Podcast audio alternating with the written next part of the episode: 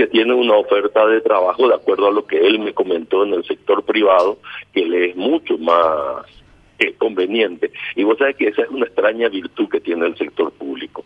Paga muy bien o demasiado al estamento eh, menos calificado y paga muy mal y demasiado poco y fuera de término al estamento más calificado. Y el ingeniero Richard es una persona muy calificada, que naturalmente el sector público no tiene cómo pagar porque cuando se paguen esos salarios va a ser escandaloso. Eh, y la gente se va a preguntar por qué y seguramente va a tener razón. Pero eh, el sector privado se lleva el mejor material formado siempre por el sector público y lamentablemente esa es una realidad. Él también tiene derecho a pensar en su vida personal y en su familia. Y yo soy el que más lamenta la separación del ingeniero Richard del equipo de trabajo fuimos eh, coordinando y organizando a lo largo de estos meses y que arrojó como resultado el mayor estudio técnico del área energética que se haya hecho en la historia de la República del Paraguay. El ingeniero... Con datos absolutamente científicos. ¿Y el ingeniero López Flores el que le va a reemplazar? Yo pretendo que sea el ingeniero López Flores, recién tuvimos una charla, pero bueno, en estos días vamos a terminar ese acuerdo. Eh, lamentablemente, reitero, esto lamentablemente es poco lo que podemos pagar para gente tan calificada, pero eh, el esfuerzo que hace cada uno también poniéndole el hombro a los intereses nacionales. Y yo valoro mucho también la capacidad técnica del ingeniero López Flores. Espero que él termine de aceptar las modestas condiciones que puede otorgar el sector público en esto y nos ayude a seguir llevando adelante esta tarea porque es como, a ver cómo te explicaría. Esto es como ir al médico que este año te dicen hacerte el estudio y cuando te vas al año siguiente te dicen hacerte el estudio de nuevo porque el estudio del año anterior ya no sirve. Es decir, hay que ir actualizando en forma sistemática. La foto que se toma hoy no necesariamente es el reflejo del espejo que tenemos eh, mañana. Richard estaba, eh, presidía el consejo asesor del tema Itaipú, ¿no? De las negociaciones. Claro, se habló de equipo negociador, ¿verdad? Eso es un marcante que se le puso, ¿verdad? Es como cuando le dicen juicio al loco del pueblo. Entonces se le dijo negociador justo al que no negocia. Viste que le dicen juicio al matiplado. Sí, sí. acá se le dijo negociador al que no negocia. En nuestro trabajo, ¿qué era?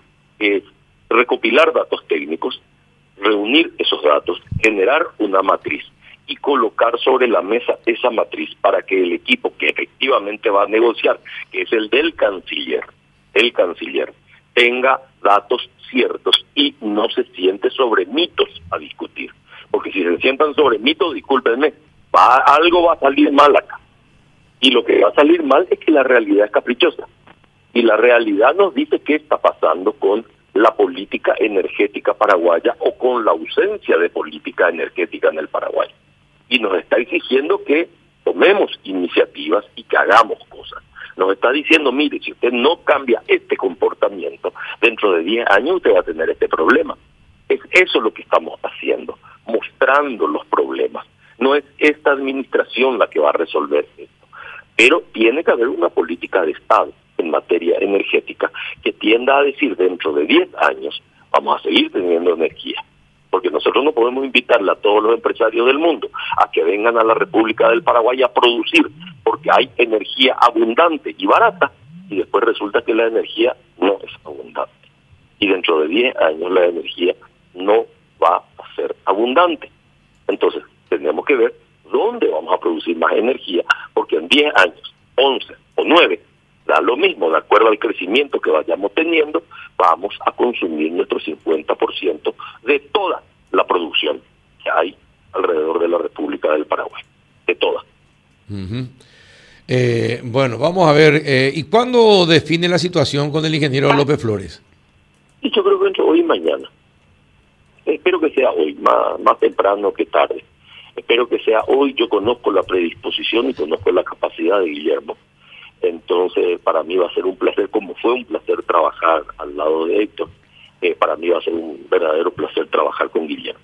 Es una persona muy apegada a criterios científicos, es una persona de una gran formación eh, técnica e intelectual y en consecuencia para mí es muy fácil trabajar con este tipo de técnicos porque lo único que yo debo aportar es libertad. cuota de libertad que necesita un técnico para que el resultado del estudio y del diagnóstico sea correcto. Yo no puedo inventar los diagnósticos. Yo lo que tengo que inventar es el tratamiento, una vez que tengo el diagnóstico a la vista. Bueno, entonces es una cuestión económica, entonces, eh, la salida de, de Richard del Consejo Asesor. Exclusivamente es una cuestión económica, así él me manifestó esto, y te reitero, lamento muchísimo, él sabe, hemos conversado sobre esto y creo que lo ha dicho públicamente también, es exclusivamente económico y así dice en su nota de presentación de renuncia. ¿Cuánto, eh, a ver, quiénes son los que cobran en el Consejo Asesor? Porque hay gente representante de diversos sectores. Todos, todos los que están en el Consejo Asesor tienen un salario del Estado. Héctor es el que cobra. Cobraba. Ah, él es, él es el único del Consejo Asesor que cobra. El único. ¿El presidente? nada más. Y sí, porque los otros creo que son ad honorem, ¿verdad? O sea, a ver, eh, lo que nosotros utilizamos es todo el personal que existe en distintas instituciones, relaciones exteriores, eh, Procuraduría, ANDE, Itaipú, eh, o sea, utilizamos todo el personal técnico del Estado que ya tiene salario en su institución. Lo único el esfuerzo de coordinación con determinados técnicos es el que está a cargo de eh, la jefatura de gabinete. Claro. Pero este esfuerzo hacemos, contratando un técnico externo, uno, que es el que realiza la tarea de coordinación, verifica los datos, los vuelve a revisar, devuelve los datos, porque él está 100% del tiempo en este trabajo. Y cuando él desconfía de un dato que viene, por ejemplo, en eh, el caso que tardamos mucho tiempo en eso, en hacer la matriz de eh, tarifaria de antes. Eh, con el tema de la matriz tarifaria perdimos casi seis meses, porque el cálculo no salía. Entonces había que volver a hacer y volver a hacer y volver a hacer y volver a hacer hasta que fue a satisfacción del técnico que está por delante, porque de lo contrario cada uno te explica lo que está haciendo. Pero eso a mí no me sirve de cara a hacer una proyección, entonces yo necesito esto, necesito, para hacer la proyección, necesito dibujar los escenarios. ¿Qué pasa si? ¿Qué pasa si? ¿Qué pasa si? Bueno, esos son los escenarios.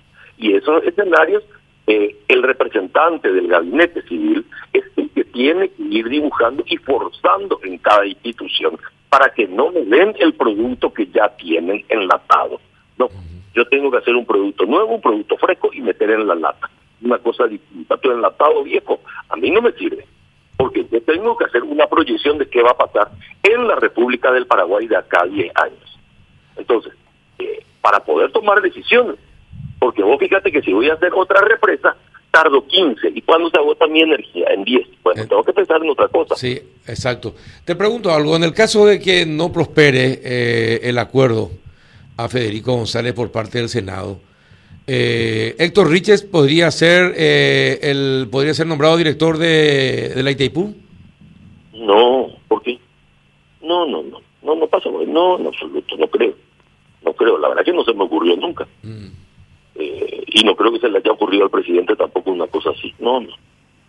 No, eso no, no, no, no lo tenemos a la vista. Yo creo que Riches igual puede ser un excelente técnico y por qué no podría estar al frente, pero yo no estoy viendo que por ahí pase esta cuestión. No, en absoluto. ¿Y cómo están las negociaciones para para que le den lo que hay a, Federico González? ¿Usted está eh, eh, usted está encabezando los contactos con los diferentes partidos o no, doctor? No, no, no, no. Todos tenemos la responsabilidad de respaldar al gobierno. Yo no creo que haya una eh, división de tareas, y lo dije el otro día en el despacho del presidente, donde cada uno puede decir yo no me meto en esto, y entonces cuando venga un palo que te peguen a vos y no a mí, porque entonces no tengo gobierno. O todos somos responsables y todos podemos hacer un esfuerzo en el sentido que marca el presidente, todos tenemos que asumir ese esfuerzo. Esa es la gestión de gobierno. Pero yo no estoy como responsable de hablar con cada eh, partido político. Quizás yo tenga que ser el que menos habla, porque mi carácter es el menos eh, conciliador de todos. ¿verdad? Yo soy mucho más frontal. Entonces la gente a mí me quiere o no me quiere porque me quiere o no me quiere. Punto, se acabó.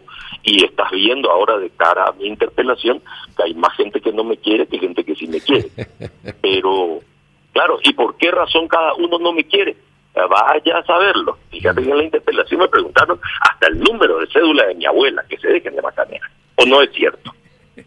¿En serio te preguntaron el número, de, el número de cédula de tu abuela? ¿Y te recordabas? Pero casi, casi faltó eso, casi faltó eso. Me preguntaron el tema de cédulación, me preguntaron el tema del Ministerio del Interior. Yo tuve una interpelación, entre comillas, por el tema de Petropar de Sí. Muy bien. Y salimos con el tema de cedulación. Salimos con que eh, yo soy desagradable, que hablo mucho, que hablo poco. ¿En serio? Eso es lo que se discute. Ah. Y entonces al final que tengo un análisis de personalidad y por supuesto, si lo que tengo es un análisis de personalidad, se va a votar a quién le caigo bien y a quién no. Y yo sé a quién no le caigo bien. Porque yo pertenezco a una asociación de hombres libres y naturalmente no le voy a caer bien a los menos libres que están en mi asociación. Entiendo. Bueno, vamos a ver cómo, cómo, cómo se define eh, el tema y cuándo se decide también lo de López Flores si termina aceptando o no eh, la propuesta del gobierno. No, yo creo que este fin, para este fin de semana eso está resuelto, no veo ningún obstáculo. modo tuve una conversación previa con Guillermo, pero yo creo que este, para el fin de semana esto está resuelto. Este no, no es obstáculo en absoluto y eh, tengo que entregar esta matriz que hemos elaborado a hoy, al día de hoy. Digo, bueno, muy bien, esto es a hoy, a la Cancillería y Guillermo, bueno, el trabajo de actualización de esta matriz que todavía continúa, va a seguir, porque todo esto es de cara al proceso de revisión, por un lado, y al proceso de desarrollo de una meta energética por el otro, en el sentido de decir qué vamos a hacer en la República del Paraguay de cara al futuro, y hoy ya sabemos, hoy ya sabemos, que en 10 años estamos consumiendo el 100% de nuestra energía. Listo, tenemos que encarar ese problema. Eh, así como están hoy las cosas, ¿cuál es la mejor propuesta que se tiene que, que se le puede presentar a Brasil? No, así como está. Primero es un proceso de revisión. Una revisión es un checklist. ¿Se cumplió o no se cumplió? ¿Qué se cumplió? De, cara al anexo C, esto. Pasa esto, pasa esto, pasa esto, pasa esto, pasa esto. Hoy veo que hay gente que dice que tendríamos que eh, colocar en otros gastos de la entidad el tema de la deuda para que no caiga el precio de la energía. Es decir, tenemos que hacer que Brasil pague más el precio de la energía. De eso se trata, evidentemente. No sé si eso es lo que queremos. No estoy seguro.